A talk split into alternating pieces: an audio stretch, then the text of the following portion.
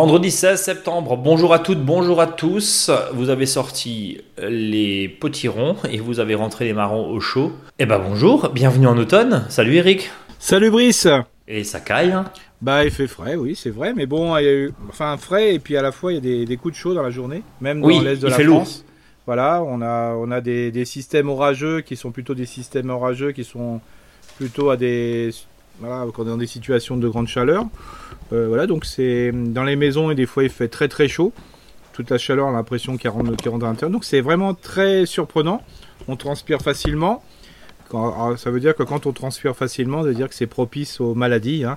D'ailleurs, il y a, il y a du mildiou qui est arrivé sur les tomates. hein. Euh, c'est normal.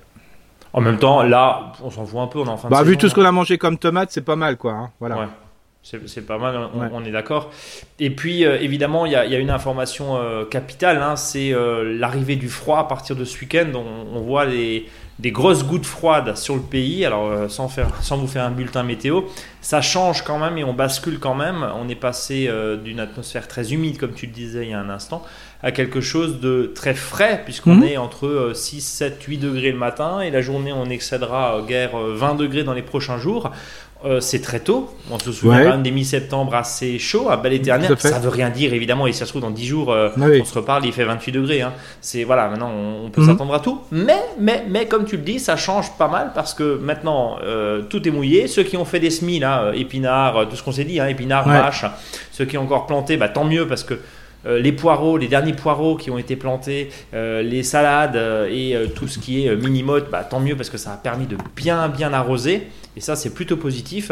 Et puis bah, les semis, pour le coup, euh, c'est bien parce qu'ils vont euh, pousser, ils vont évoluer pardon, en environnement humide.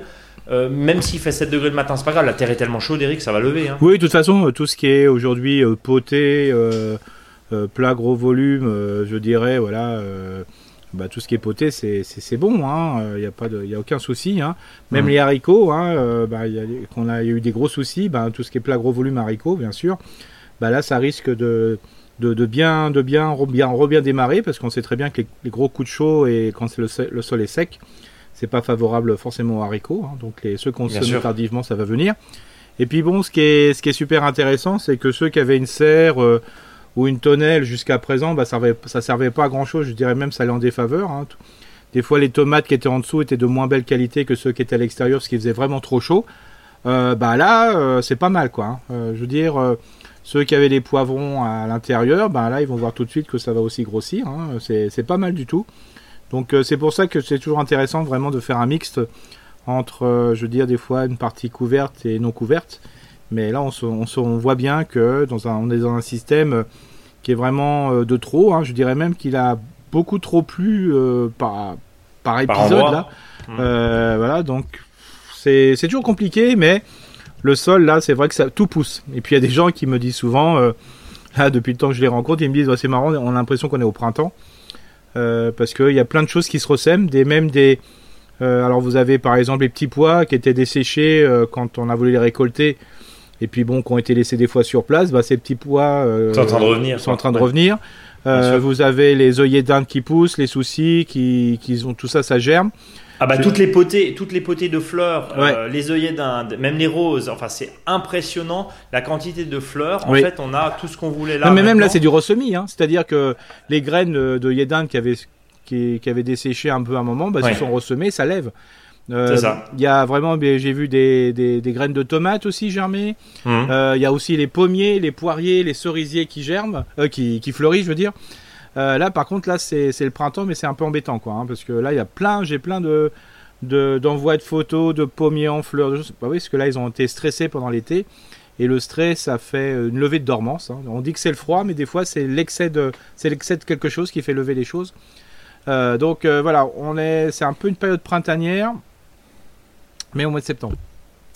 On note, hein, c'est l'excès de quelque chose qui fait lever la chose. C'est ça. Euh, donc, euh, donc quand on a dit ça, on, on- on peut évidemment pas présager les prochaines semaines, mais euh, s'il y a un été un petit peu plus chaud qui va arriver, un, été, Mm. un été indien, pardon, et des températures qui vont remonter, euh, c'est pas la fin des haricots ni la fin des récoltes. Non, non, complètement. Euh, les tomates vertes, etc., laissons-les encore. Oui, oui, oui, là, là, là, là, ils, ils vont arrive. venir, hein, ils vont venir. hein, Elles, elles vont venir. Et, Ouais. et d'ailleurs, c'est peut-être même mieux. Et on voit d'ailleurs la quantité de poivrons qui commence à arriver, les aubergines aussi, où c'est quand même très favorable parce Oui, que ça n'a pas beaucoup poussé, poussé quand il faisait 35 degrés. Non. Quand on a dit ça, Eric, Ouais. euh, on, on- bon, on va passer tout doucement à l'agenda. Et puis, tu, tu nous présentes le, le sujet de la semaine Oui, là, donc- oui, un truc tout simple parce qu'il fait le sol est chaud et il y a beaucoup d'humidité, c'est le bouturage. Euh, on le commence souvent en octobre, voilà, par habitude. Mais là, franchement, c'est le moment vraiment d'y aller. Sol chaud et humidité, c'est nickel pour tout ce qui est le bouturage des plantes aromatiques. hein. Donc, on peut y aller vraiment à, vraiment euh, sans, sans restriction.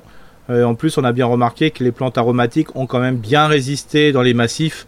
Donc Mhm. pourquoi pas de, de jouer les, même les aménagements de plantes aromatiques et de les de mettre de plus en plus dans les jardins. Quoi. Et ça peut être aussi décoratif, puisque tu parlais du serpolet euh, en remplacement de pelouse il y a quelques semaines, euh, notamment un article à retrouver évidemment sur, sur notre blog. Mais euh, ce qui est intéressant, c'est qu'au final, un beau romarin, bah, ça fleurit, c'est très beau, une sauge aussi, et puis c'est très mellifère aussi. Faut Oui, tout à fait. Bah, là, il y a deux jours, il y a une commune qui m'a appelé, là justement, pour euh, pas pour les chemins ou les sentiers euh, dans le cimetière, mais entre les tombes. Euh, Mhm. Grosse difficulté, c'est sec, c'est moche. euh, quand ils passent le fil ou quand ils font quelque chose, ça risque de faire des, des coups sur les pierres. Des dégâts, ouais, bien sûr. Donc là, euh, bah, c'était euh, voilà le conseil. Et eux, ils avaient déjà anticipé. C'est serpolet, voilà, tout simplement, et Achille millefeuille. Voilà. Et, et alors là, évidemment, c'est aromatique, ça sent bon en plus. Ouais. C'est mellifère, donc euh, il y a tout bon. Oui, et puis ça va. Et le long des, des pierres tombales, ce qui est super intéressant, c'est que ça peut vraiment euh, se mettre contre et ça protège vraiment les pierres tombales, euh, je dirais, sur les côtés de, bah, de- des actions de pierre et compagnie. Euh, c'est facile, on peut marcher dessus. Hein, alors ne soyez pas surpris si vous avez ça. hein, N'ayez pas peur de marcher dessus quand vous allez euh, nettoyer les tombes de vos défunts ou autres. Euh, vous pouvez marcher dessus quand, tant que c'est temporaire. Mais vraiment, ça, c'est des, des belles choses. Et là, on voit très bien qu'en utilisant ces plantes-là, bah, ça sera vraiment des cimetières très sympas, euh, très mellifères. Et aussi, le cimetière sera aussi comme aux États-Unis.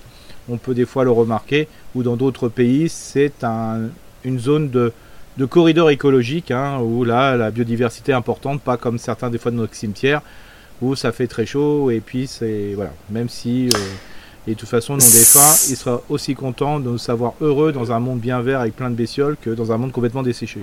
On, on est d'accord, c'est une vraie question que tu soulèves. hein. Moi, je me souviens d'un- d'un- d'une conférence euh, de Monsieur Labbé, dont j'ai oublié le prénom, euh, à l'initiative, effectivement, euh, bah, de la loi Labbé, hein, qui interdit Ouais, oui. la, la vente de pesticides aux particuliers, qui disait, et qui disait très clairement, bah, dans mon texte, il était sénateur, hein, Eric, Ah oui, je c'est parle ça. sous ton Ouais, contrôle. Dans le texte que j'ai proposé, je ne pouvais pas mettre les cimetières dedans parce qu'on sait que les cimetières, bah, c'est compliqué. Si tu as de la broussaille partout, c'est compliqué.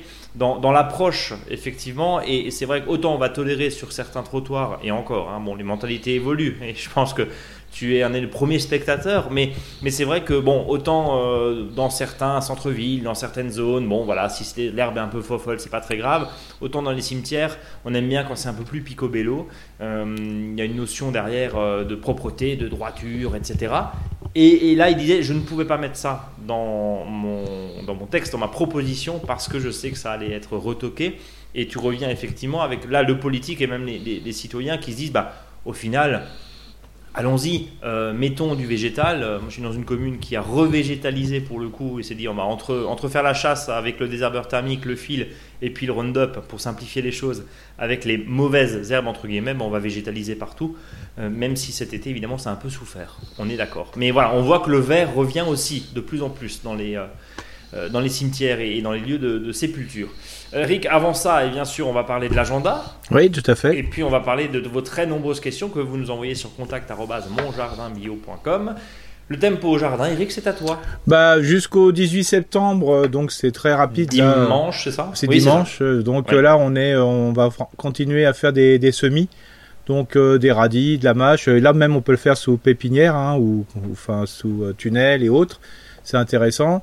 Euh, des radis d'hiver. euh, Je parlais des oignons la semaine dernière, donc on peut continuer. Et puis bien sûr dans le, au niveau des semis euh, pour tout ce qui est jardin d'ornement, ben c'est le bon moment de, de continuer l'engazonnement. hein. Là c'est vraiment, alors là le gazon. euh, quand on voit le temps euh, comme ça, euh, sol chaud et humidité, ça lève tout de suite. hein. Là, dans les 6 Le gazon, c'est ma- le gazon, c'est maintenant. ça complètement. Et à partir du 19 euh, jusqu'au 23, donc là on est plutôt sur la plantation. Donc là, bien sûr, on peut à fond replanter euh, des chicorées et des laitues, hein, nos fameuses salades d'hiver, entre guillemets. Va plutôt choisir des, laitues à variété euh, plutôt d'automne-hiver. Et puis euh, après, il y a tous les travaux. hein, alors les travaux de taille, on va, voilà, on n'est pas, pressé. hein, on peut pendant les semaines à venir, on va pouvoir se, se le faire tranquillement ces, différents travaux. Et puis, bien sûr, ça sera, on en parlera dans, dans la partie euh, bouturage. euh, bien sûr, on va pour- pouvoir bouturer les plantes aromatiques. voilà. Donc là, franchement, alors bien sûr, là aussi, hein, euh, attention quand on dit qu'on peut aller dans le jardin, n'oubliez pas que les grosses pluies, euh, au bout d'un moment, bah, le sol est quand même bien gorgé d'eau. hein. Donc le, Attention au pâté, quoi. Ouais, c'est ça. C'est-à-dire que là, alors là, il colle encore plus parce que ça manquait un petit peu de, de plantes. Donc, euh, quand on y va et quand on a un sol limoneux, argileux, par exemple, ou limoneux, ça colle au pied. Donc, euh, je vous invite vraiment à attendre que le sol se ressuie avant de, de- de travailler dedans parce que sinon, vous allez faire plus de dégâts qu'autre chose. Quoi. Bon, donc là, pareil, même pr- principe qu'en printemps, finalement, hein, on Oui. prend un petit peu les gestes Ah, du c'est printemps, quand complètement. ça colle au bottes, on n'y va pas. C'est ça. Bon. Euh, globalement, à partir du 19, lune descendante. Oui, donc c'est là qu'on on fait les plantations, tout ça. hein. Oui, oui, j'entends bien, mais après, à côté de ça, on va éventuellement, et on continue ce qu'on avait dit euh, la semaine dernière, il y, a, il y a quelques semaines, on réfléchit aux nouveaux aménagements. C'est ça, voilà. Globalement, on peut bouturer, on va en parler Ouais. puisque c'est évidemment le dossier de la semaine. Et puis euh, l'idée c'est de faire un petit peu de réflexion sur le choix des végétaux. C'est ça, voilà. ça là, c'est bon, c'est important de, de jouer sur les catalogues, d'aller voir ces pépiniéristes, euh, d'aller voir ce qu'ils proposent, parce que il faudra, n'oubliez pas qu'avant le 1er décembre, voire le 15 novembre, il faudrait que tout soit vraiment planté pour tout, planté pour tout ce qui est les gros sujets. Donc euh, surtout ceux à racines nues. Donc euh, voilà. Et notamment, il y a toute la collection d'arbres fruitiers hein, qu'on achète souvent en racines nues, hein, que ce soit des, des, des demi-tiges, des tiges ou voire des bastiges. Donc souvent on les, ra- on les achète racines nues. Donc là, il faut vraiment y penser et commencer à faire les trous à les endroits qui vous paraissent le plus intéressant. quoi. Bon, voilà en tout cas euh, les, euh, les choses à faire. Les petits fruits, on les met évidemment dans les végétaux à, à faire, hein, bien sûr, à Ouais. planter là. Euh, cet automne, tiens, petite, euh, juste petite parenthèse, toute petite parenthèse, on vous a euh, proposé une merveilleuse gamme de petits fruits, voilà, sur, le, sur, la boutique. Voilà, je ferme la parenthèse, la parenthèse un peu pub, mais euh, c'est une nouveauté pour cet automne. Donc évidemment, ils sont tous bio et ils sont de très bonne qualité. Voilà, rendez-vous sur notre site. Globalement, on continue à apporter euh, des amendements, à travailler le sol, évidemment s'il n'est pas ressuyé, et puis on continue aussi à, à pailler. Et je voulais faire une réflexion tout à l'heure, c'est impressionnant le nombre de, fl- de, de- de fleurs, c'est ça, de feuilles qui tombent. Ah oui, oui, oui. Euh, on est vraiment en automne, on est Ah 15 non, mais septembre. complètement. Là, il y a des arbres qui sont complètement dénudés. hein, euh, voilà. Pratiquement nu, c'est clair, ouais, bien sûr. C'est impressionnant. Et puis même euh, des haies qui commencent à jaunir, vraiment. Donc là, on pourrait imaginer qu'on est allé... euh, les frimas du 15 octobre, 15, euh, 30 octobre, là, ça commence un peu à chuter. Ça commence maintenant, oui. Voilà, Oui. c'est Oui. Non, mais vraiment, il y aura des arbres, il y aura plus de feuilles à l'automne, hein, c'est clair. Mais ça veut dire aussi que ces feuilles-là, on les stocke dans un côté et on commence tout doucement à pailler, c'est Oui, ça c'est ça. Et puis ça, comme le- là où je euh, t'emmener. Et, et comme le sol sera est encore euh, bien nu et bien chaud, euh, il y a de l'humidité. On est qu'au mois de septembre. Alors, il faut savoir que tous les déchets de feu qu'on va mettre aujourd'hui au sol, d'ailleurs tous les déchets végétaux, vont plus vite se décomposer que quand on les met à l'automne. Donc, il faudra, vous pouvez en mettre un petit peu plus pour avoir le même effet que d'habitude, quoi. Voir garder un petit peu de stock à côté Ouais, voilà, pour compléter, mais voilà, c'est c'est assez surprenant. Bon, voilà. Est-ce qu'on a fait le tour du tempo? Oui, de toute façon, Oui. à travers les questions, on va redonner des informations aussi, donc il n'y a pas de souci. on va, on, on va redonner, euh, bien sûr, en, en ligne descendante. hein, je, je rappelle, euh, on peut aussi planter les fraisiers. Je ne sais pas si Oui. tu en avais parlé, mais on en a parlé la semaine dernière longuement. C'était d'ailleurs le dossier de la semaine. Allez, on continue par euh, et on continue par évidemment par vos questions que vous êtes très nombreuses et très nombreux à nous envoyer sur contact@monjardinbio.com. On commence par Aurélie qui nous dit bonjour. Tout d'abord, merci pour votre podcast que j'ai découvert pendant le confinement et que je ne lâche plus depuis. J'ai ramassé des prunes sauvages sur un sentier. J'habite le sud Aveyron. Je voudrais savoir s'il y a un procédé pour obtenir un prunier. J'ai vu qu'il fallait les mettre dans du sable en hiver, dehors, pour qu'elles subissent le gel, puis les planter.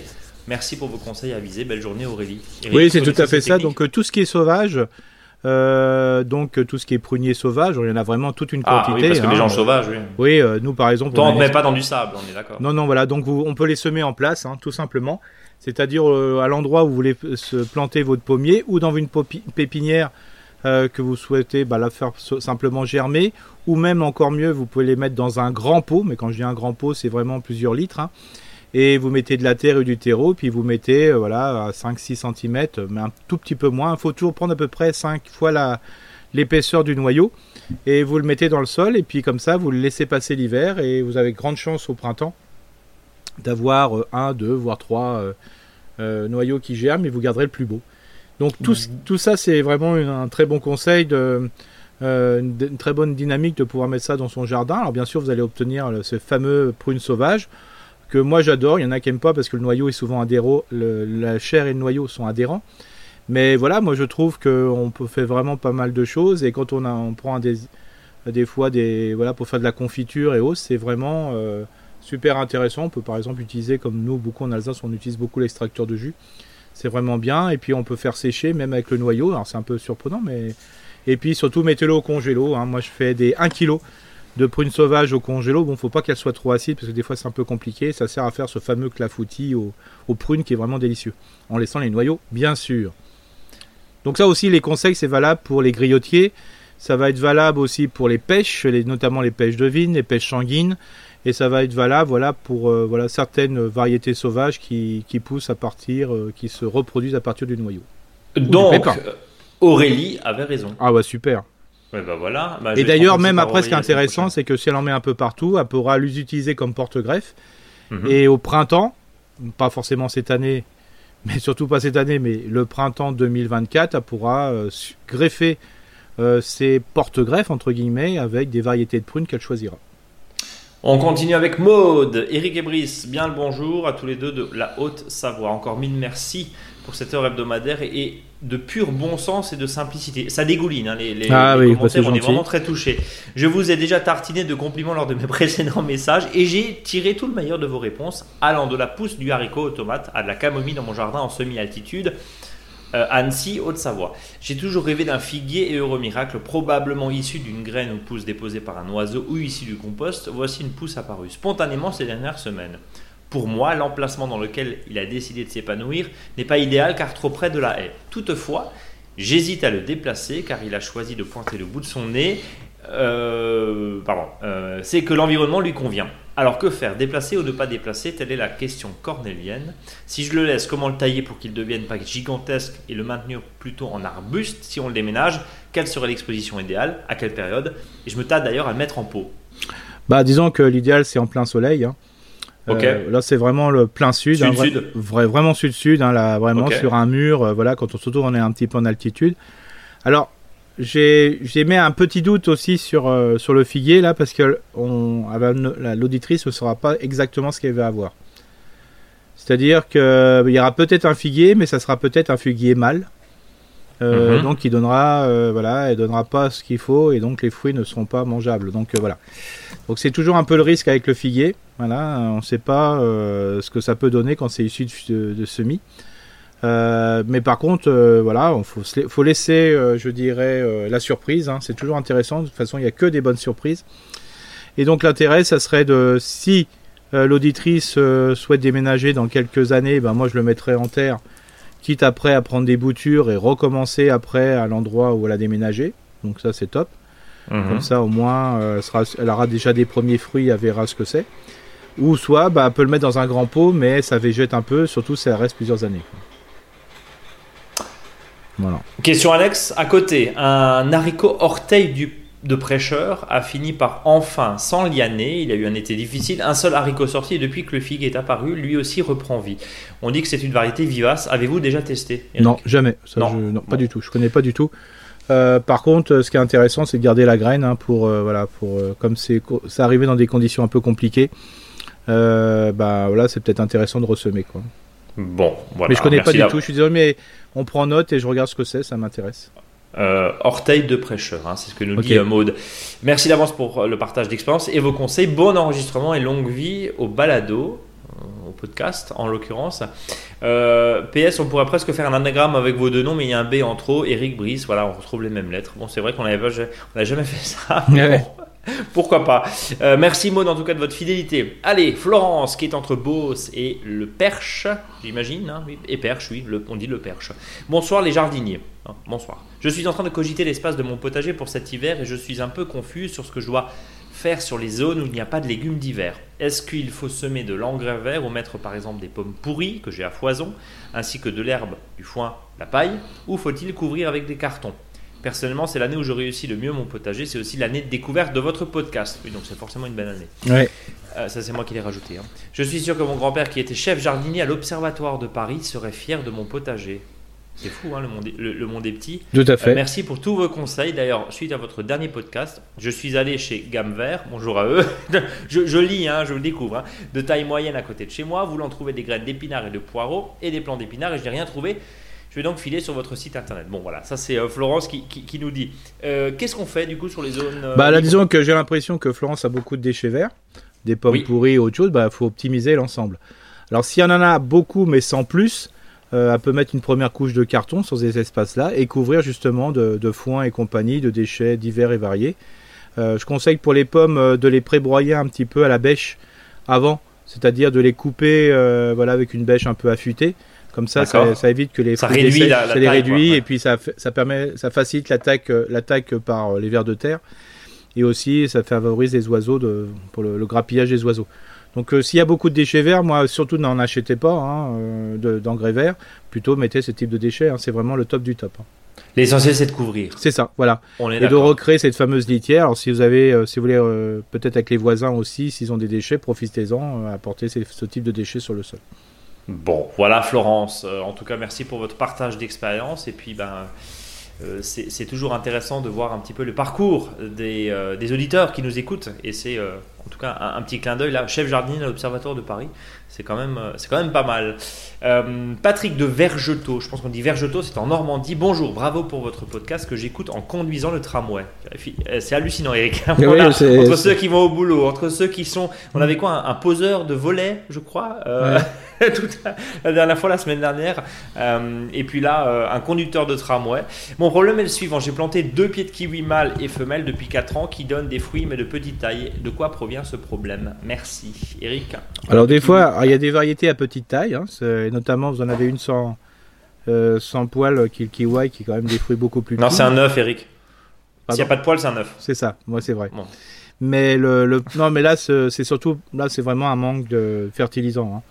Donc Alors, du miam, du ouais, miam, du miam, du miam. Sauf si vraiment euh, l'auditeur a laissé de pousser, euh, laissé pousser son kiwi d'une manière complètement exubérante, mais s'il a que deux ans, euh, voilà, c'est pas c'est pas ça le, le problème. Parce que des fois, si on laisse trop de branches, ben, il y a beaucoup de fruits.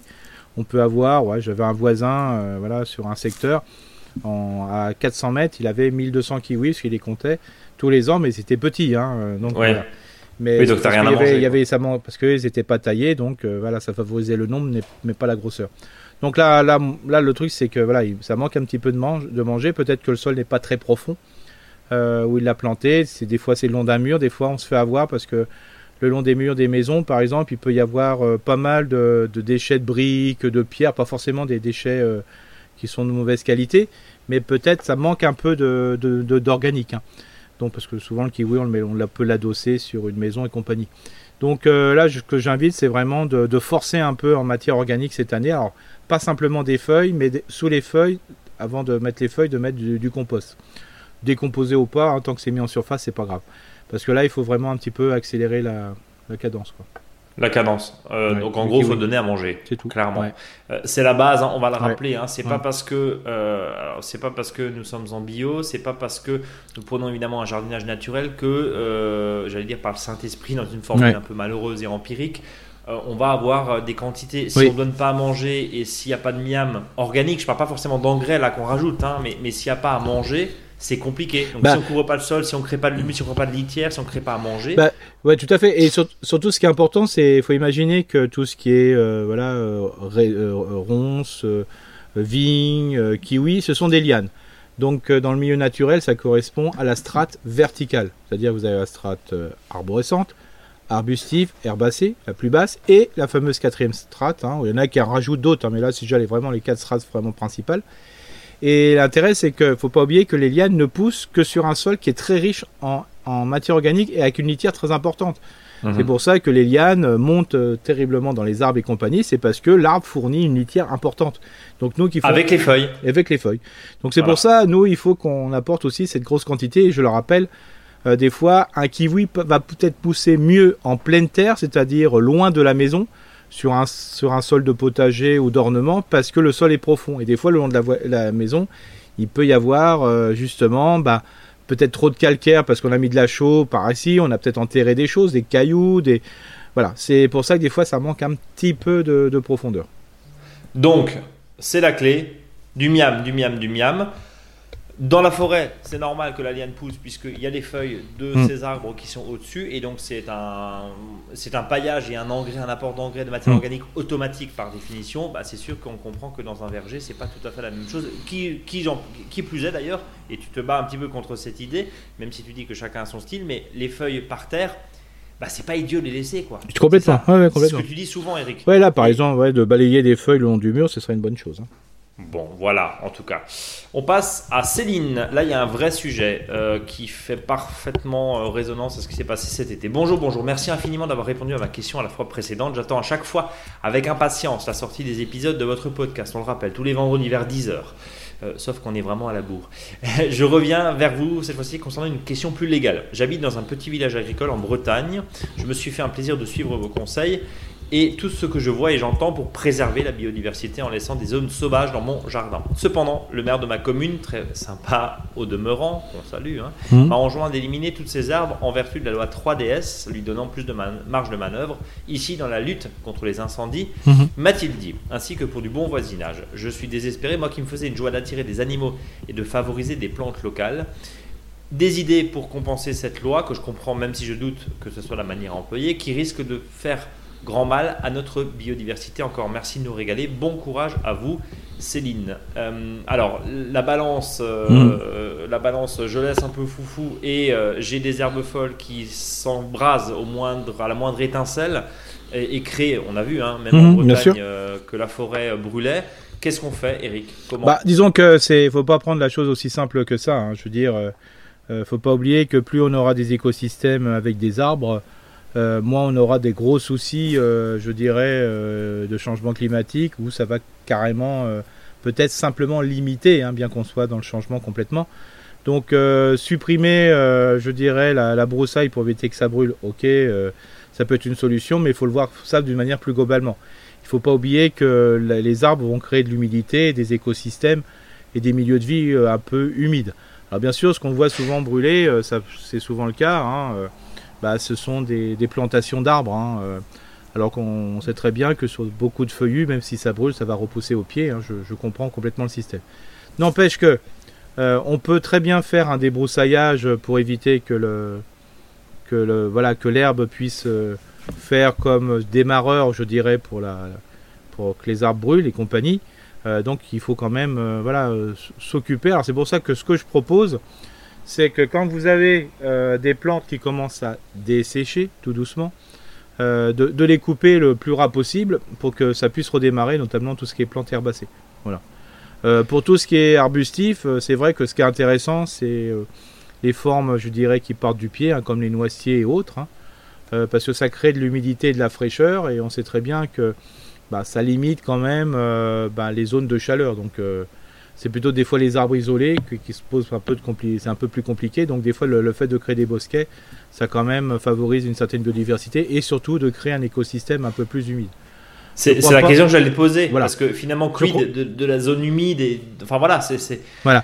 Je, je crois pas que, que le fait d'enlever bientôt tous les arbres là, euh, on n'arrête pas de, de nous dire bah voilà, il faut enlever les broussailles. Ok, c'est c'est une solution, mais peut-être c'est peut-être sur le choix variétal qui est peut-être euh, le plus intéressant, hein, de savoir qu'est-ce qu'il faut planter et plutôt de on sait très bien que dans certains secteurs, hein, je ne veux surtout pas euh, euh, être celui qui va dire comme du camp du Covid, il faut faire comme ça. Alors là, on n'est pas du tout comme ça, on est plutôt dans les études, mais on sait très bien que la, notion de créer ce qu'on appelle voilà, des, bosquets, la notion de créer bah, des terroirs avec des arbres, des haies et compagnie, euh, ça crée quand même un écosystème qui est beaucoup plus humide et qui évite les coups de sécheresse.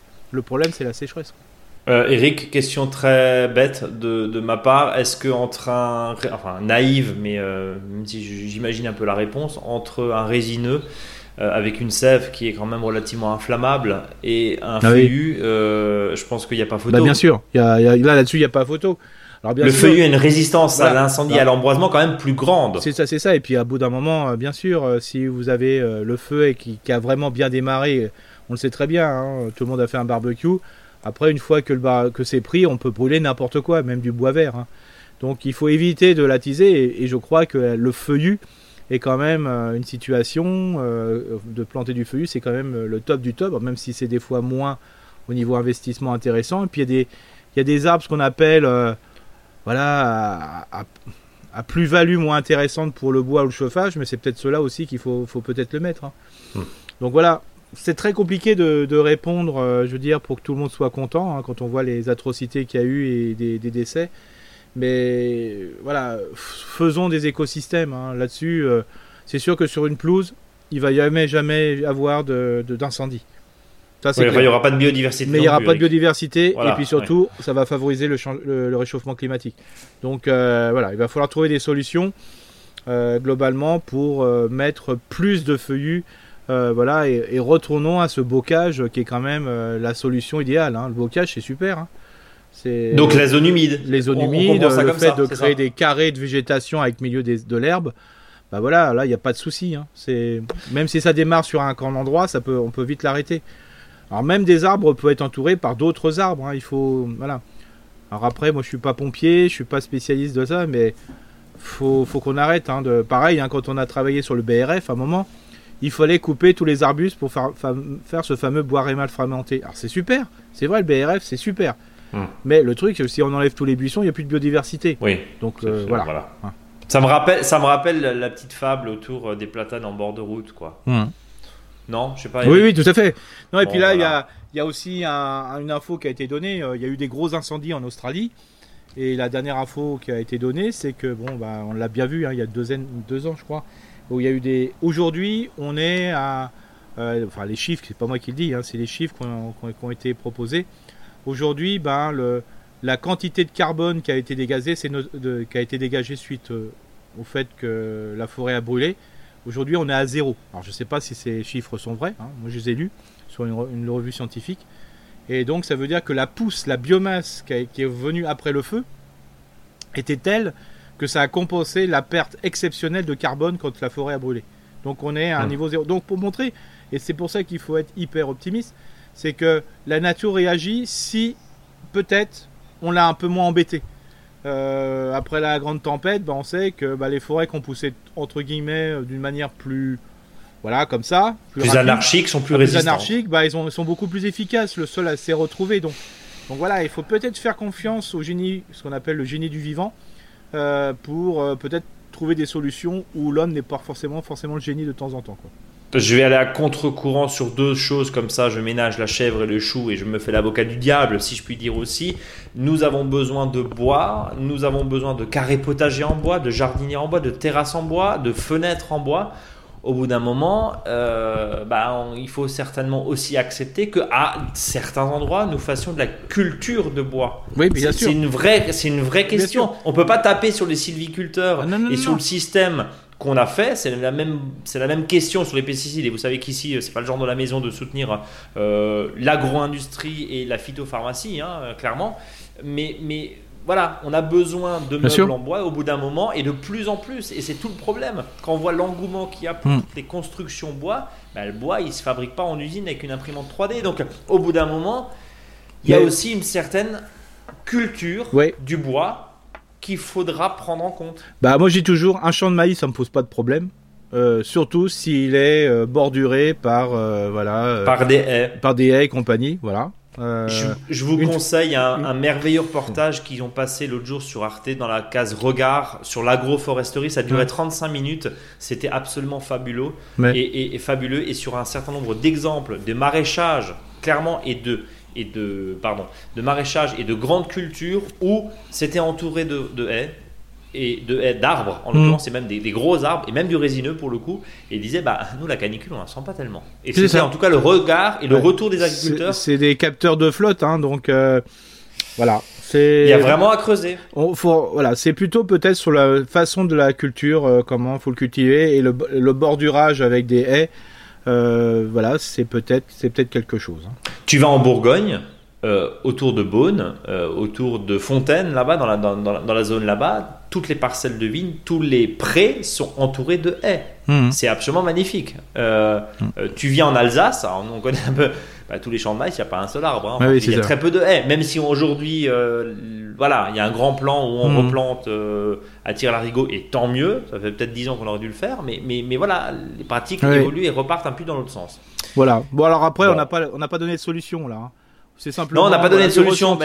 Et on n'est pas de, on n'est pas donneur de bonne de, donneur d'ordre. Hein. On est voilà, on est simplement. Euh, non, mais l'idée c'est de rapter. L'idée c'est quand même peut-être de ramener. Alors évidemment pas de la broussaille sèche, mais mais euh, si on arrive à faire et à créer de la zone humide, il n'y a aucun risque. Hmm. Là, pour qu'il euh, il y ait des problématiques d'incendie. Oui. Alors, encore une fois, chaque situation est différente, mais bah, aujourd'hui, tu crées une mare, Eric, T'as pas de problème. Oui, et puis bon, il y a certaines opérations. Il y en a l'introduction du bison pour euh, limiter les incendies, euh, de quelques ruminants, hein, c'est-à-dire enlevons les, les, vaches des étables pour peut-être les mettre dans les prés. Euh, voilà, ça permet aussi de, de, nettoyer les, les, sites. Voilà, il y a plein de choses. Hein, voilà, le ruminant a son, le, à son, son, quand même son intérêt. À son mot à dire. Voilà. À son mot à dire. Et nous aussi, on rumine. Allez, voilà Céline, avec une réponse finalement en demi-teinte, mais en fonction. Voilà. on vous a donné quelques pistes, je pense. Euh, Lucie qui nous dit bonjour à tous les deux, merci pour vos précieux conseils hebdomadaires qui éclairent la jardinière débutante que je suis, propriétaire d'un petit jardin au sud de Nantes depuis un an. Je tente, j'essaye, je sème, je plante, je récolte ou pas. Alors deux questions m'amènent vers vous aujourd'hui. Première récolte de euh, tomates cette année. Et je me demande maintenant, quand il faut les arracher, euh, les pieds en place, quel indice suivre pour savoir quand c'est le bon moment? Bah, c'est quand vous l'avez décidé, hein, c'est très simple. ouais, ça c'est pas mal. C'est-à-dire que, de toute façon, il faut savoir que tant, la tant que la tomate peut mûrir sur le pied, ça sera le mieux possible. Donc ça sera peut-être le 5 octobre, ça sera, pourrait être euh, comme des fois des années. Il n'y a pas d'urgence, quoi. Voilà, il n'y a pas d'urgence. C'est sûr que s'ils commencent à prendre de la couleur noire parce qu'il y a du mildiou, il faut les arracher. Voilà. Mais bah, tant que les pieds, ils commencent un peu à dessécher, mais sans mildiou apparent, bah moi je les laisserai. Hein, voilà.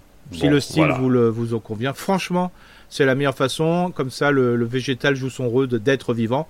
Et puis quand ça va pas bien, bah, on arrache tout, et puis on met les tomates qu'on a qu'on peut sauver dans un endroit pour les faire mûrir, et puis voilà, il hein, n'y a pas de souci. Allez, parfait. Par ailleurs, du liseron court un peu partout dans le jardin. Ah y a-t-il un moyen de le limiter, recouvrir mes planches d'une bâche les hivers, euh, les mois d'hiver, pardon, est-il pertinent? Bah là, il faut savoir que le livron, euh, il aime bien les terres bien dures et compagnie. Et là, avec la pluie, euh, je peux vous assurer qu'il y aura en avoir partout pendant les 8-10 jours qui vont arriver comme des fous là. On va avoir une grosse pousse de livron, de livron cet automne. Hein. Euh, donc, ce qui est important, c'est bah, ce, qui pousse en ce moment, c'est de l'arracher. Et aux zones, l'arracher en le tirant dessus ou le décompacter avec une fourche bêche, c'est encore mieux. pour ceux qui en ont vraiment trop partout et compagnie, le mieux c'est tout de suite, vous enlevez le liseron en surface. Hein. vous pouvez même le remettre en dessous euh, comme déchets végétaux. Et puis vous mettez un carton. Et puis vous couvrez de feuilles au fur et à mesure. Comme ça, ces zones-là, ils vont être vraiment limitées en liseron. Euh, papa, papa, papa, il y a quelques semaines, tu nous disais oui, mais finalement le paillage à base de mauvaises herbes, c'est peut-être pas si couillon. Hein, Je prends un petit peu les. Oui, mais là, si, non, mais si vraiment les gens, ça les embête le liseron, euh, c'est la seule façon. Hein, euh. Je retourne le problème dans l'autre sens. si mon jardin est envahi, alors je dis envahi avec une bonne couche de liseron bien, bien, bien couvre-sol pendant tout l'hiver, est-ce que c'est grave, docteur? Est-ce qu'on ne peut pas considérer ça comme un comme un paillage justement On peut le, voilà, mais après, selon le style des uns et des autres, ça va les embêter. Et si ça nous embête pas, est-ce que c'est une bonne bah, solution ou c'est compliqué de le laisser? Non, parce que si on est capable de le, de le maîtriser en euh, sans arrêt pour éviter qu'il étouffe le légume et compagnie, aucun souci. Je vais au bout. Euh, j'ai euh, déplanté mes haricots, j'ai déplanté mes tomates, par exemple, j'ai déplanté mes aubergines. Bref, je suis en train de débarrasser mon jardin. J'ai un certain nombre d'endroits qui sont couverts de lisons, donc encore une fois pas très haut. Hein, on, le sait, hein, d'ailleurs, le lison fleuri, c'est d'ailleurs très joli à, à voir. Euh, je le laisse et puis euh, finalement arrivé au printemps je vais euh, bâcher pour mettre des cartons ou, bâcher pendant quelques jours pour l'étouffer est-ce que c'est une façon de piloter bah, complètement intéressante? parce que, ouais de toute façon parce que de toute façon quand on va mettre du carton c'est pour éviter la pousse un petit peu d'automne et surtout de printemps donc c'est une bonne idée. C'est une bonne idée. Donc pour ceux que ça dérange pas, ce qui pourrait être intéressant, ça serait si vous si en plus si on décompacte le sol en attendant avec une fourche bêche entre avant de mettre les cartons, bah, on enlèvera une bonne partie des liserons qui seront en, sous forme de, gros, de grandes tiges et rameaux blancs torsadés. Là, ça serait, c'est pas mal.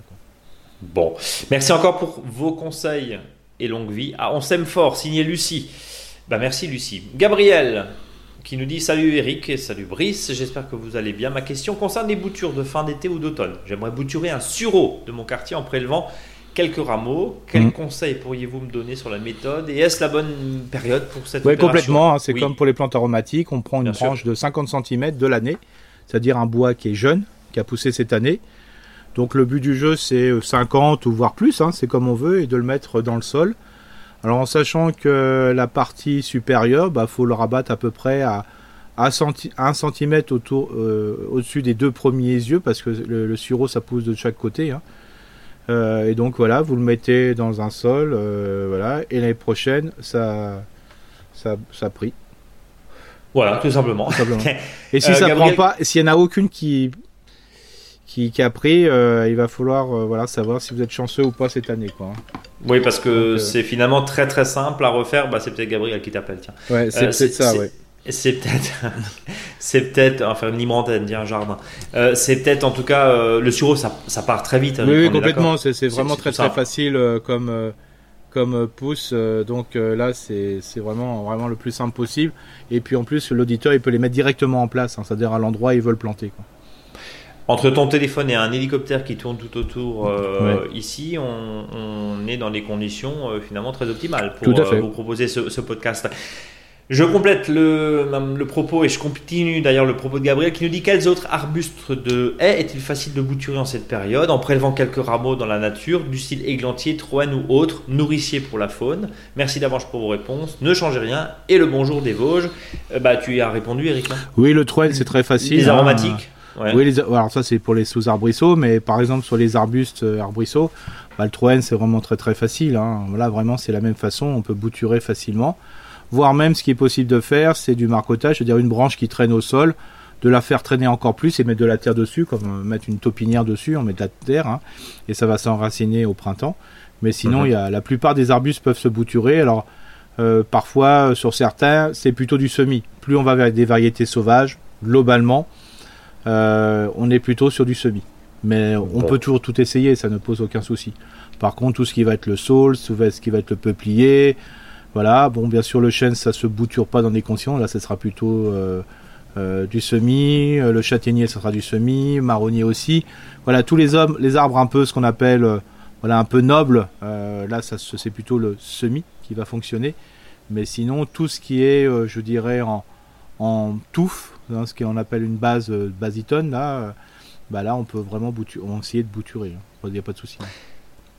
Je continue avec. Alors, j'ai pas repris le nom, euh, désolé. Bonjour les jardiniers. À la sortie de l'été, mon jardin a bien souffert, mais en particulier mes poiriers semblent subir une grave attaque. Les feuilles mm. sont cornées, jaunies, et sur mm. l'envers, il y a comme une poudre noire collante avec de petites bestioles Hmm. La maladie semble avoir touché toute ma haie de saule. Les attaques étaient plus marquées près des poiriers. Même si le rosier situé proche est touché, on voit d'ailleurs les petites bêtes sur l'envers des feuilles de rosier. Savez-vous ce que c'est? Comment aider mes plantes? Et pensez-vous que tout est mort ou est-ce que j'ai une chance de les sauver? Un immense merci pour ce podcast d'utilité publique et longue vie au jardin. Bah, il y en a des fois sur le poirier, si vous voyez, ça peut être du psy, ça peut être voilà, c'est comme les pucerons. Ça fait un espèce de miellade dégueulasse. C'est comme les pucerons, mais sur les poiriers, c'est autre chose pour faire ça. Mais en sachant qu'on peut avoir des pucerons sur les poiriers. Donc ça, ça peut être ça. Ça peut être, euh, voilà, moi je vois sur le sol, ça peut être aussi du puceron, hein, des choses comme ça. Voilà. Donc euh, globalement, euh, ce qu'il faudra surtout, c'est pas trop tailler sec cette année, même si le sol a été sec cet, été. Donc laissez un petit peu vos arbres un petit peu pousser, c'est parce que peut-être que et comme ils émettent de, très nombreuses pousses, bah, ils sont beaucoup plus sensibles à ces prédateurs, et notamment ce qu'on appelle les insectes piqueurs, suceurs piqueurs. Pourquoi? Parce que les, tiges sont tendres et donc ils sont très importants. Donc, ce que je conseillerais, c'est de laisser une petite vigueur supérieure par rapport à d'habitude. Ça, c'est important. Euh, peut-être aussi, c'est peut-être que les arbres sont trop serrés.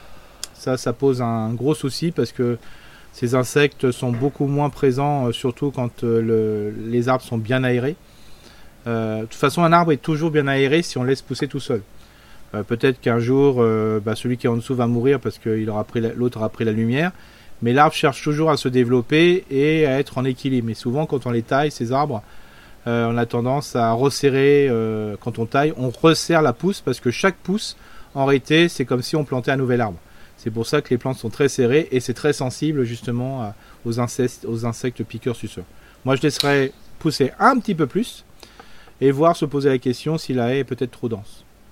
Ok, et entre, éventuellement un purin ou je sais pas de l'ortie. Bon là c'est pas là pour l'instant là il y a plus fin de saison c'est pas hein. utile. C'est pas c'est pas utile plutôt au printemps à ce moment-là euh, de faire euh, si on voit des premières attaques un extrait fermenté enfin pardon un extrait euh, non fermenté de de rhubarbe hein, c'est-à-dire faire macérer simplement des hmm. plantes dans l'eau pendant 24 heures s'il y a des voilà et puis peut-être un savon noir, des choses comme ça. Mais voilà, là maintenant c'est plus la peine, hein. franchement. Là, c'est plus la peine. Les feuilles qui sont touchées, on pas grave. De toute façon, l'insecte est présent, donc euh, s'il y a vraiment un petit doute et ça fait peur au, à l'auditeur, ce que je conseille, c'est de ramasser les feuilles, de le mettre euh, dans le potager et les feuilles, euh, les, enfin d'autres feuilles, d'autres haies, on, les mettre au pied de ces plantes-là. Oui, croiser, c'est ce que je disais, croiser les zones, les espaces, quoi. Mm.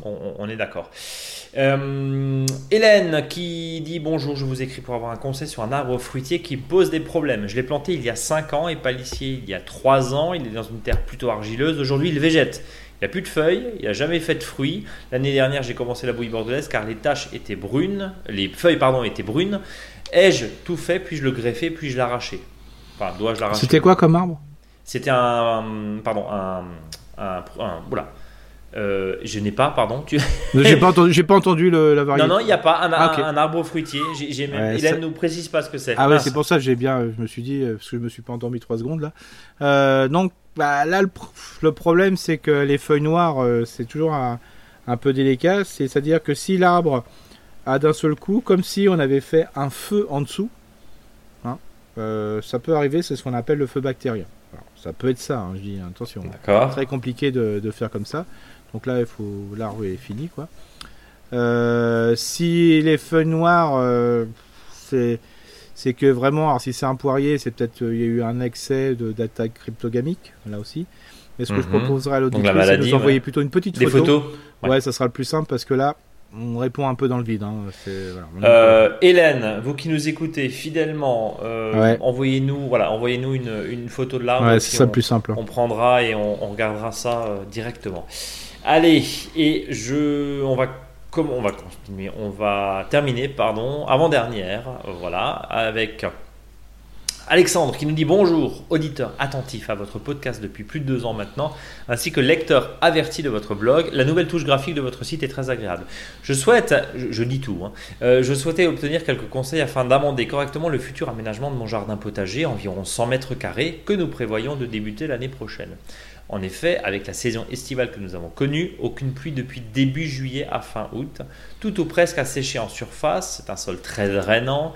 Après quelques recherches quant à la structure géologique du sol où nous habitons, il s'avère que le sol est un sol de type Renzin. Mhm. Eric? Mhm. Ouais, il, nous a mis là, il, nous a mis tout plus bas pardon, la, la définition. Que me conseillez-vous de faire pour préparer la surface de notre futur jardin potager et tenter de maintenir une maximum, un maximum d'humidité dans le sol? Quel type de culture, fruitière ou légumière, sera la plus appropriée dans ce type de sol?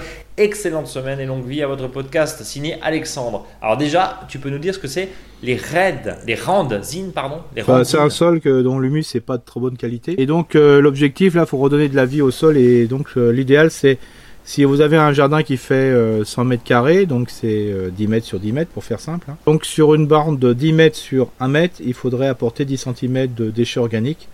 Donc ça voudrait dire que sur 10 mètres, ça fait 1 mètre cube. Donc là, il faudrait 10 mètres cubes de déchets organiques.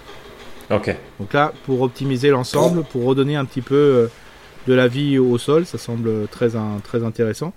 Donc ça, c'est une première chose. Et après, tout est possible dedans parce que c'est une question de remettre de la vie dans le sol. Hein. Alors bien sûr, dans un premier temps, euh, bah, on mettra peut-être euh, dans une solution de, remettre un peu en vie avec un jardin de fruits, que ce soit de, fruits, de plantes, de fruits annuels ou de, fruits vivaces. Hein.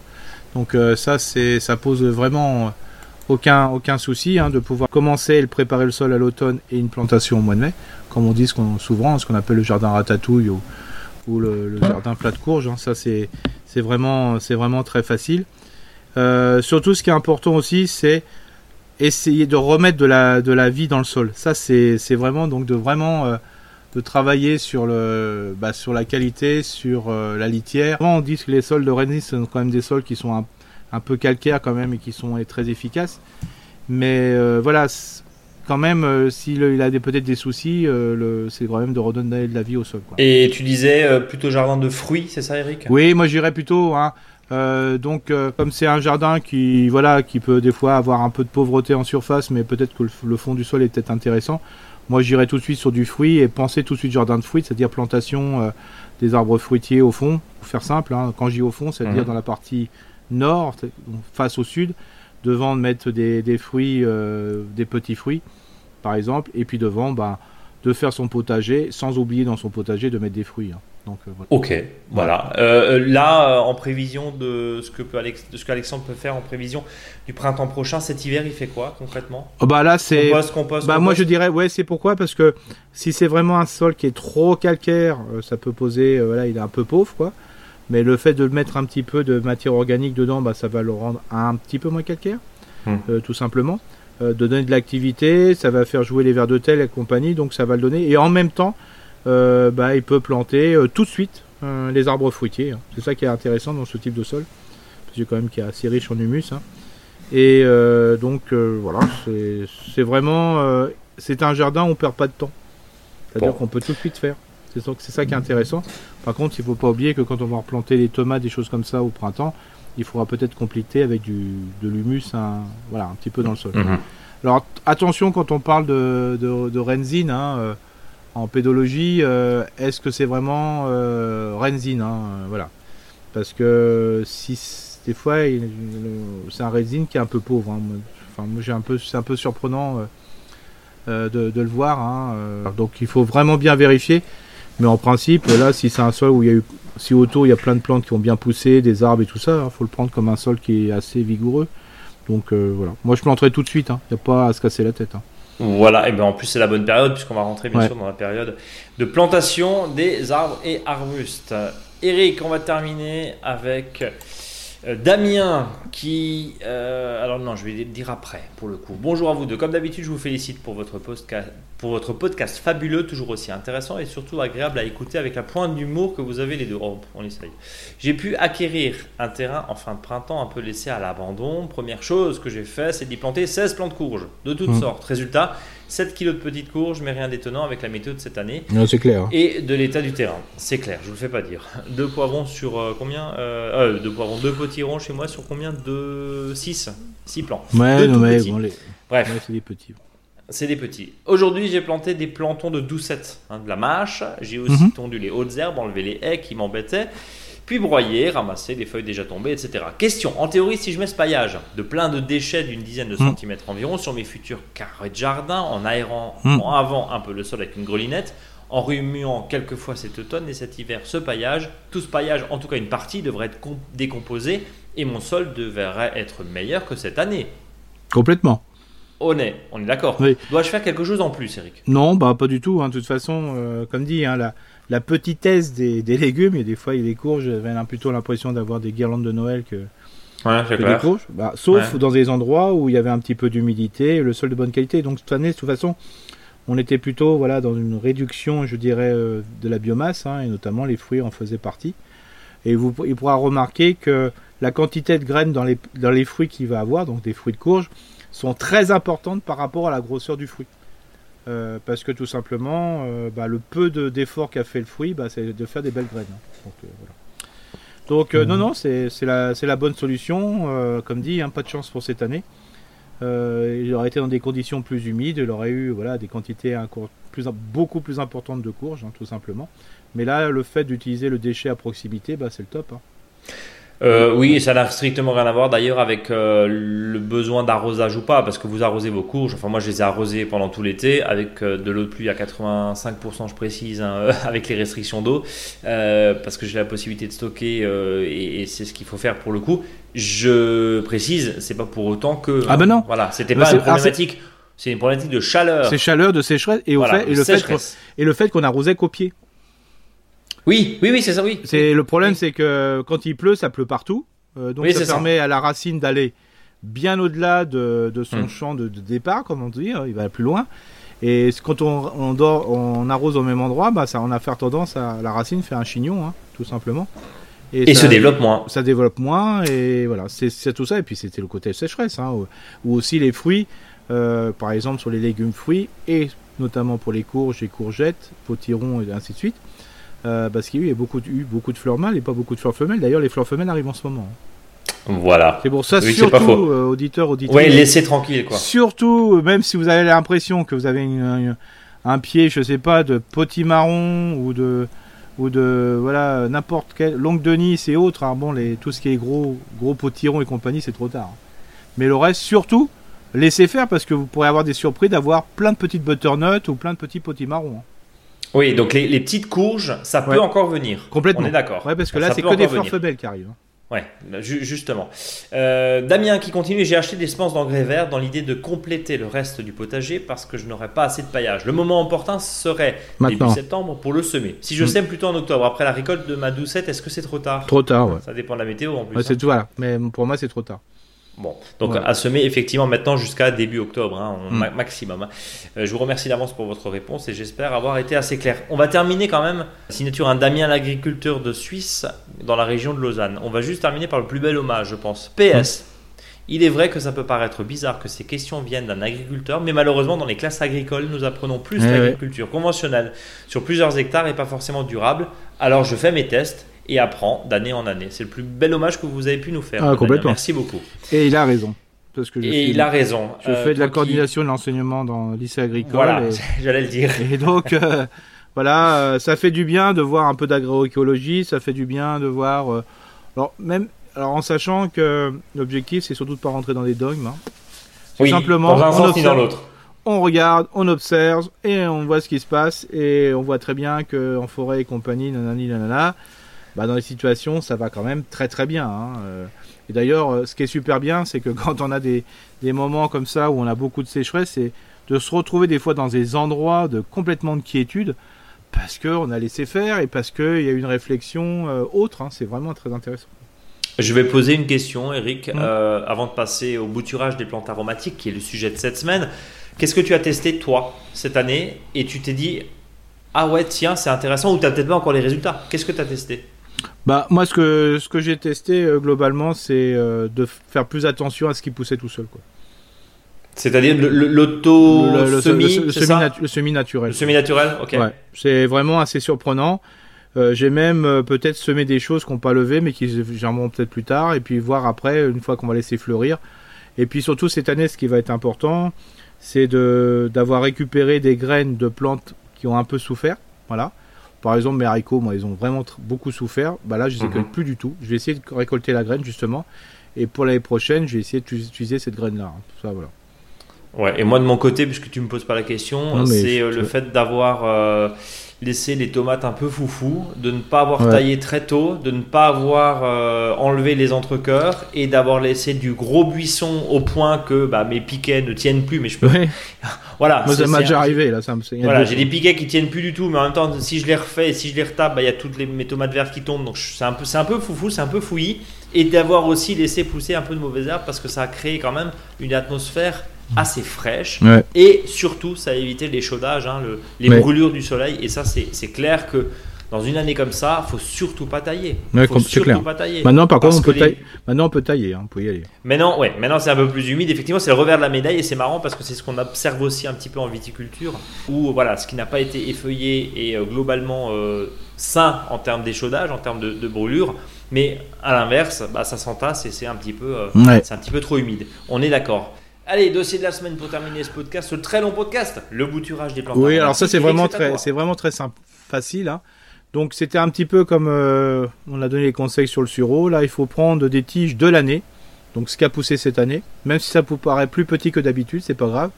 Vous prenez des pousses euh, donc sur le thym, sur le romarin, la lavande, la sauge, l'hysope. Voilà, il y a plein de plantes hein, comme ça qui sont super intéressantes. Alors, alors, je parle simplement de- des, variétés, euh, des espèces. hein. Il y a des variétés innombrables sur toutes ces, ces plantes que je viens de vous citer. Donc il suffit de prendre une pousse qui fait entre 10 et 20 cm, mais plutôt 20 cm. Moi je préfère prendre toujours plus long. Vous enlevez un petit peu de feuilles à la base sans trop arracher, hein, plutôt découper au ciseau hein, ou à la cisaille. Et puis après, bah, il suffit de, bah, de les mettre de moitié dans un sol. Alors un sol qui peut être soit en plein sol, c'est-à-dire un sol qui est bien riche en matière organique ou en terreau, par exemple un terreau de plantation. Euh, et puis vous le mettez dans une partie qui risque pas d'être trop ensoleillée s'il fait trop chaud. Voilà. Ou soit vous pouvez le mettre directement dans des pots. Donc ces pots-là, vous les enterrez, comme pour l'histoire des semis. Euh, vous enterrez ces pots et puis vous bouturez dedans. en principe, si vous le faites à cette époque parce que le sol est encore chaud et encore de l'humidité, il y a encore une belle lumière, bon, en principe, après, au bout de deux mois, les, tiges sont racinées. Mais je vous invite à ne pas vérifier et d'attendre plutôt le printemps.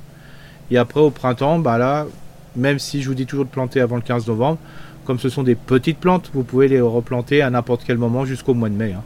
Donc, euh, franchement, c'est ce qui est le plus simple au monde. Euh, faites-vous plaisir aussi, c'est-à-dire faites-vous plaisir en faisant plaisir, c'est-à-dire faites-en plus.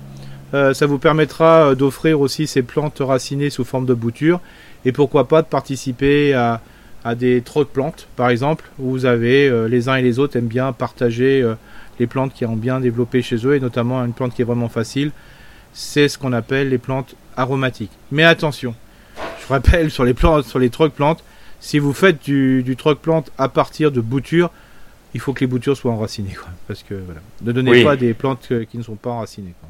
Oui, et à l'inverse, c'est un petit peu le, le conseil. Alors même si c'est du troc et que normalement il n'y a pas d'argent par définition, Non. mais euh, regardez quand même que votre bouture elle tient Ouais, ça dans tient, le pot voilà. parce que on est d'accord. Ça s'est vu aussi, hein, Eric. Complètement. Alors Ouais. ça, sachez aussi que là, le bouturage, je mettais qu'une tige. Hein, c'est pas la peine de mettre un 5-6 tiges en même temps. Donc c'est vraiment très très très simple. Alors il y en a qui font aussi des petites techniques, c'est-à-dire une, but, une, une bouture que des tiges qui ont été coupées à la base, à la hauteur, pardon. C'est-à-dire que les- la partie haute, il la coupe un petit peu, de manière qu'il n'y a pas ce qu'on appelle une dominance euh, des- de- du bourgeon terminal. Voilà, mais en principe, euh, la sauge, le thym, le romarin, ça prend très très vite. Et tous les types de sauge et tous les types de romarin. Donc faites-le, faites-le, faites-le. Encore un dernier conseil vraiment là-dessus, ne bouturez que des choses que vous aimez. Ne bouturez pas pour bouturer. C'est-à-dire que voilà, si vous trouvez que cette sauge est très sensible à ça et moins intéressante, bah bouturez quand même des choses qui sont intéressantes. Euh, fenêtre fermée, on entend le, on entend l'hélicoptère. hein. Je suis désolé, pas. mais euh, c'est euh, assez voilà. impressionnant. Je sais pas, je sais pas qui cherche. Bon, euh, globalement les plantes, on, on a vu hein, le Oui. romarin. Oui, le romarin, la sauge, la lavande, le- voilà, bien sûr le thym. Et puis bien Mhm. sûr pour tout ce qui est menthe, on pourrait dire que c'est du bouturage parce qu'on va mettre du, du voilà, des, des petits morceaux. Mais c'est plutôt des divisions de souches, hein, donc romarin, émilie citronnelle. Euh, Ouais, enfin ça, ça part euh, aussi. hein, ça rhizome à fond. et, Ouais, voilà, c'est ça. Donc, euh.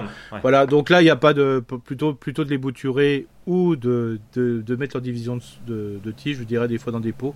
Ça, ça permet de les, de les contraindre un peu à ne pas trop pousser un peu ailleurs. Partir partout, on est d'accord.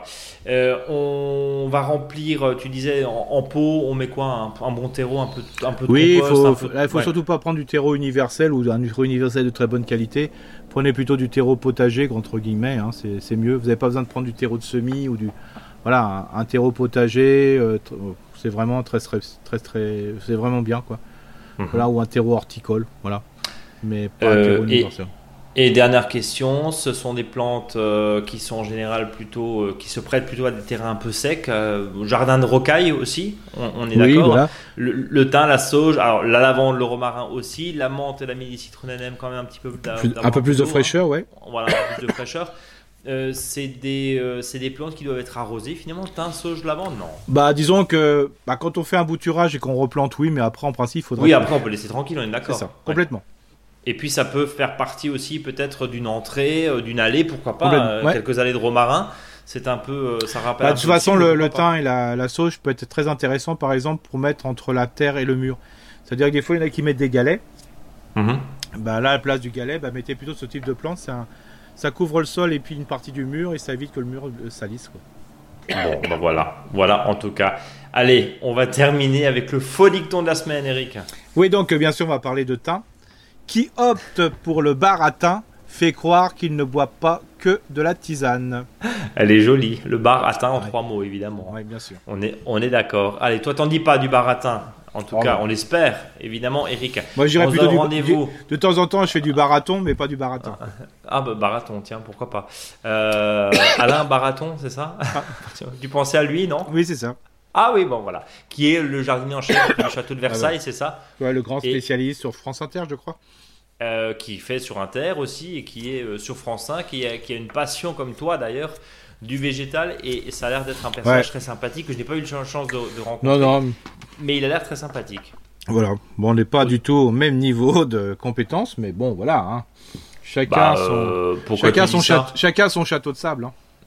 Ouais, mais toi t'es moins cher en même temps. C'est euh, ça, complètement. ça doit être ça. Ça doit être ça. Bon, euh, en tout cas, mille merci. Moi, je te garde hein, jusqu'à l'année prochaine, euh, et déjà jusqu'à la saison prochaine et la semaine prochaine. Et puis euh, pour le reste, on en reparlera. À tous et toutes qui nous écoutez, n'hésitez pas à partager ce podcast, à commenter ce podcast sur vos applications de podcast préférées, à nous envoyer vos questions. Contact monjardinbio.com, contact. Tout simplement, euh, Mon Jardin Bio ne vend pas des conserves de petits pois, je le précise, parce qu'on vient de recevoir un mail pendant l'enregistrement de ce podcast qui nous dit J'ai acheté des conserves au Leclerc du coin et elles sont bombées. Ça n'a rien à voir. Non, avec non. nous. Je pense que c'est la marque Jardin Bio. Euh, oui, il s'agit, il s'agit, c'est pas de nous. Voilà, Non, on fait pas pas, de nous, conserves de petits pois. Non, enfin, Eric en fait, mais il les commercialise pas. C'est ça. Bon, en tout cas, euh, ça aussi, hein, transformation, on va parler. Et puis tiens, je le rappelle, on a mis la sauce tomate, la recette de la sauce tomate de Eric euh, sur notre blog. Et puis, euh, on vous a mis euh, quelques petites idées recettes autour du potiron cette semaine. Allez, allez voir. Notamment, il y a une recette de purée qui est qu'on vous conseille. Voilà. À la semaine prochaine. À la semaine prochaine. Arrête- Le mot de la fin? Pas de baratin? Non, pas de baratin, ça c'est clair. Pas de baratin. Allez, très bien. Salut à tous.